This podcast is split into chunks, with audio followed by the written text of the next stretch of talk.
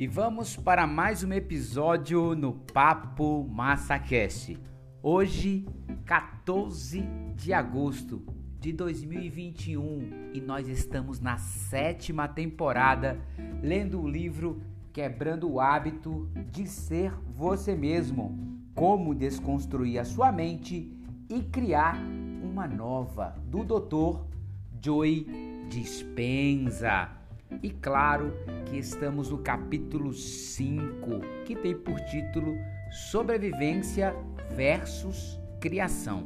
Muito interessante esse capítulo, porque é, o doutor nos mostra aqui em resumo, né, numa simples síntese para você que está chegando agora no Papo Massa Cast, nesse capítulo ele falou que nós somos semelhantes é, ao servo. O que acontece dentro de um servo, que ele chama de é, um sistema simpático, né, que nós temos entre é, fugir ou lutar, todo ser vivo, né, todo mamífero, todo ser ciente, ele tem essa, essa maneira de se defender. Ou seja, se ele se vê diante de um perigo, esse sistema é ativado por meio de emoções, por meio do medo, e aí a gente ou foge ou nós lutamos. Mas diferente do servo, o ser humano ele consegue ficar rememorizando reexperimentando ou pré-experimentar um acontecimento apenas no pensamento.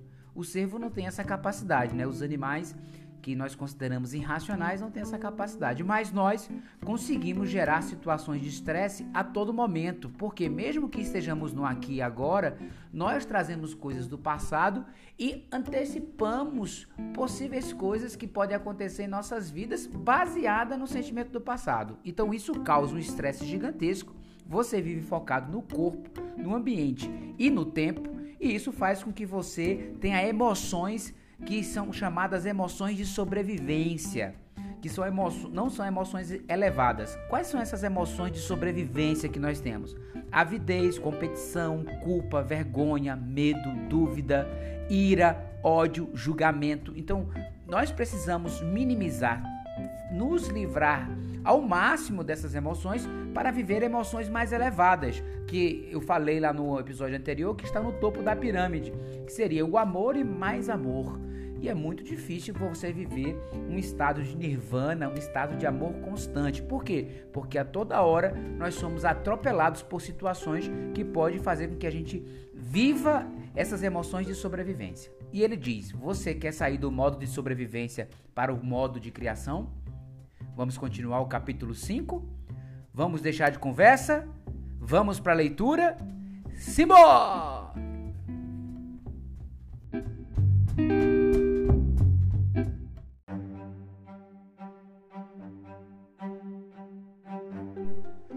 Continuidade do capítulo 5: Sobrevivência versus criação.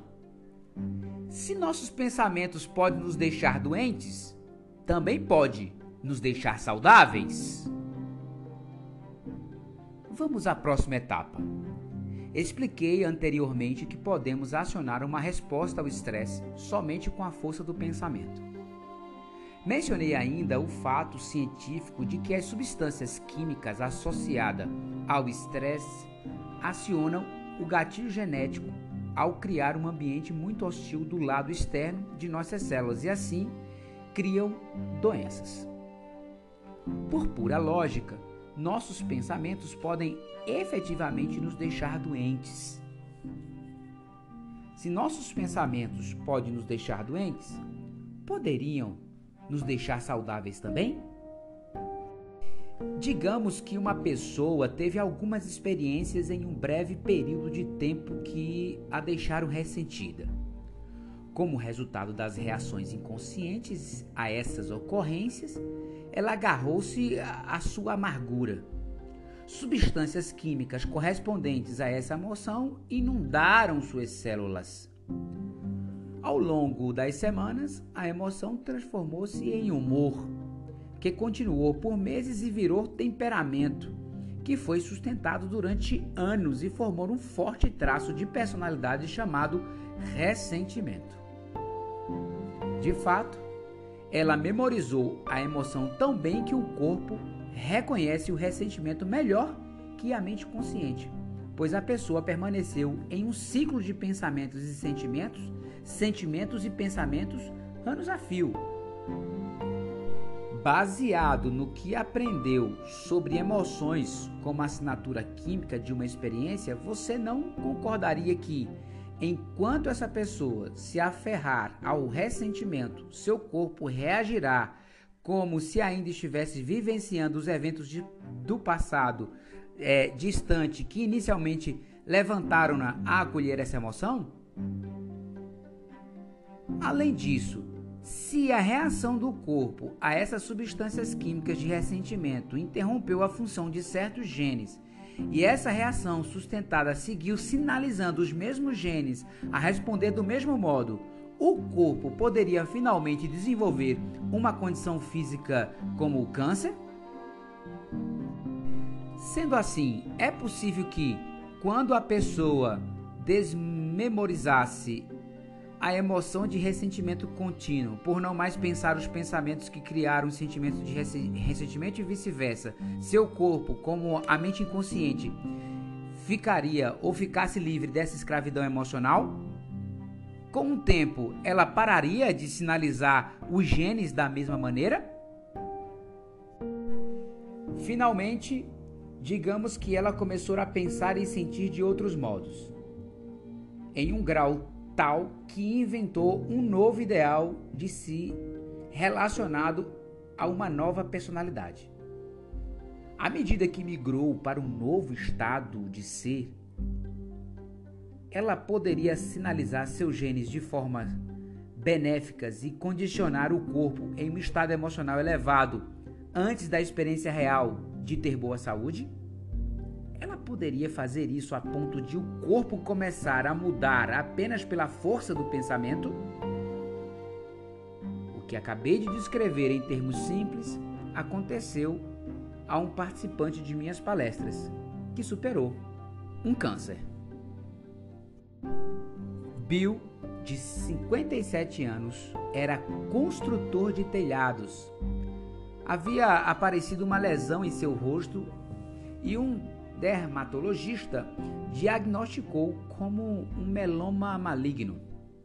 Embora Bill passasse por cirurgias, radiações e quimioterapia, o câncer, o câncer perdão, reapareceu no pescoço, depois no flanco e finalmente na panturrilha.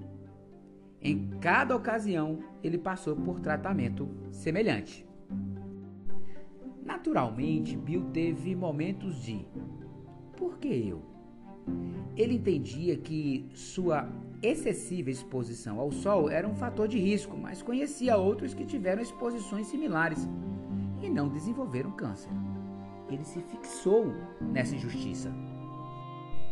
Após o tratamento para o mesmo câncer no flanco esquerdo, Bill ponderou se seus próprios pensamentos, emoções e comportamentos tinham contribuído para sua condição. Em um momento de autorreflexão, ele concluiu que, por mais de 30 anos, ficara atolado em ressentimento, pensando e sentindo que sempre teve que abrir mão do que queria em favor do bem-estar de outrem. Por exemplo, ele desejara ser músico profissional após o ensino médio, mas, quando uma lesão incapacitou seu pai de trabalhar, Bill teve de entrar na empresa familiar do ramo de telhados. Ele habitualmente reexperimentava esses, esses sentimentos quando lhe diziam que teve de desistir de suas aspirações a ponto de seu corpo ainda viver no passado. Isso também estabeleceu um padrão de sonhos adiados. Quando algo não saía a contento, tal como o colapso do setor da construção civil, logo após ele expandir o negócio, Bill sempre encontrava algo ou alguém para culpar. Bill havia memorizado de tal maneira o padrão de amargura como resposta emocional que isso dominou sua personalidade e se tornou um programa inconsciente. Seu estado de ser havia sinalizado os mesmos genes por tanto tempo que eles criaram a doença que agora o afligia. Bill não podia mais permitir que seu ambiente o controlasse. As pessoas, locais e influências em sua vida sempre tinham ditado como ele pensava, sentia e se comportava. ele percebeu que, para quebrar os vínculos com seu antigo eu e reinventar um novo, teria de deixar seu ambiente familiar. Assim, durante duas semanas em Barra, no México, ele se retirou de sua vida familiar. Nas primeiras cinco manhãs, Bill contemplou como ele pensava quando se sentia ressentido. Tornou-se um observador quântico de seus pensamentos e sentimentos, tornou-se consciente de sua mente inconsciente. Em seguida, prestou atenção a seus comportamentos e ações anteriormente inconscientes. Decidiu dar um basta a qualquer pensamento, comportamento ou emoção não amorosos em relação a si mesmo. Após a primeira semana de vigilância, ele se sentiu livre, pois havia liberado o corpo do vício emocional no ressentimento. Ao inibir os pensamentos e sentimentos que impulsionavam seus comportamentos, de certo modo ele impediu que os sinais das emoções de sobrevivência condicionassem seu corpo para a mesma mente. Seu corpo então liberou energia que ficou disponível para o uso no projeto de um novo destino. Na semana seguinte, Bill ficou tão inspirado que pensou sobre o novo eu que queria ser e como responderia às pessoas, locais e influências que anteriormente o controlavam. Por exemplo, ele decidiu que, sempre que sua esposa e filhos expressassem um desejo ou necessidade, ele responderia com bondade e generosidade em vez de fazê-los se sentirem como um fardo. Em resumo, ele focou em como queria pensar, agir e sentir diante de situações que o tinham desafiado no passado. Bill estava criando uma nova personalidade, uma nova mente e um novo estado de ser. Ele começou a pôr em prática o que havia inserido em sua mente enquanto repousava naquela praia de Barra. Logo após seu retorno, ele notou que o tumor na panturrilha havia sumido. Cerca de uma semana depois, quando voltou ao médico, estava livre do câncer. E assim permaneceu. Ao disparar seu cérebro de novas maneiras, Bill mudou o antigo eu biológica e quimicamente. Como resultado, sinalizou novos genes de novas maneiras e as células cancerosas não conseguiram coexistir com sua nova mente, nova química interna e novo ser. Antes preso pelas emoções do passado, ele agora vive em um novo futuro. Uma nova personalidade manifestou uma nova realidade pessoal. No caso de Bill, o câncer pertencia à antiga persona. Ele tornou-se literalmente outro.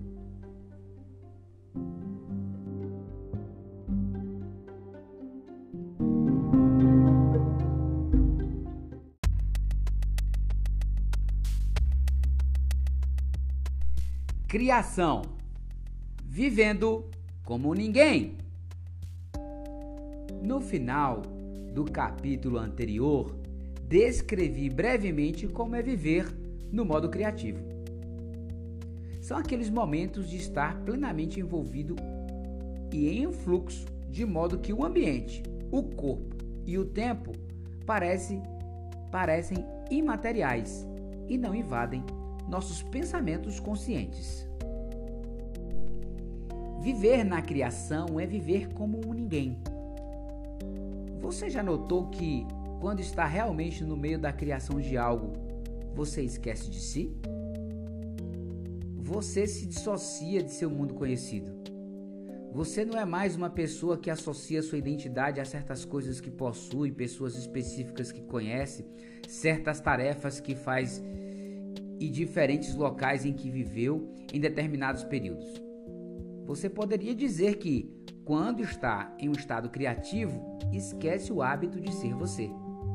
Você abandona seu ego egoísta e se torna altruísta. você se move além do tempo e do espaço e passa a ser pura consciência imaterial. Como não está mais conectado a um corpo, não está mais focado em pessoas, locais ou objetos em seu ambiente externo, e, além do tempo linear, está acessando a porta do campo quântico, você não consegue entrar como um alguém, deve fazer isso como ninguém. Você tem que deixar o ego egoísta na porta e entrar no reino da consciência como consciência pura.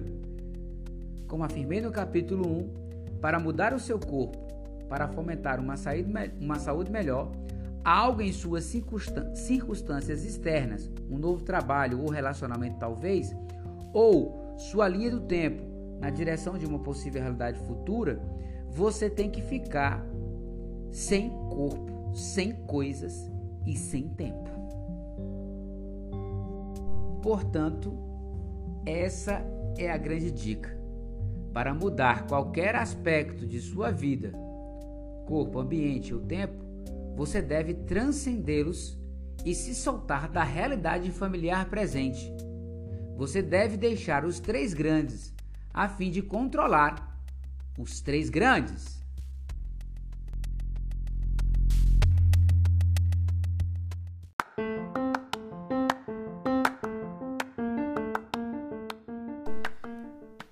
Meus amigos, é, meus caros ouvintes, minhas amigas do Papo Massa Cast. Vou encerrar esse episódio mais curto porque estamos no final do capítulo 5 e agora só faltam três tópicos bem pequenos, mas se eu for gravar aqui nesse episódio esses três tópicos, termina estendendo demais esse.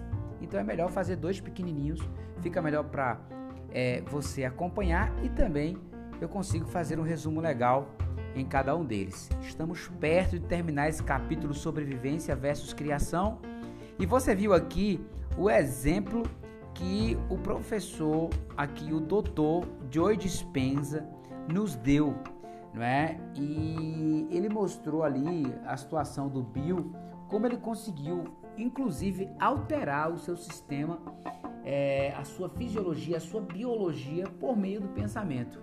É? Então ele diz que o pensamento provoca mudanças biológicas e químicas. Eu só tenho é, que falar aqui uma coisa, como eu estou estudando biomedicina, quem me conhece mais próximo sabe, é, na aula de genética é, o gene ele pode sim sofrer alguma alteração, alguma mutação.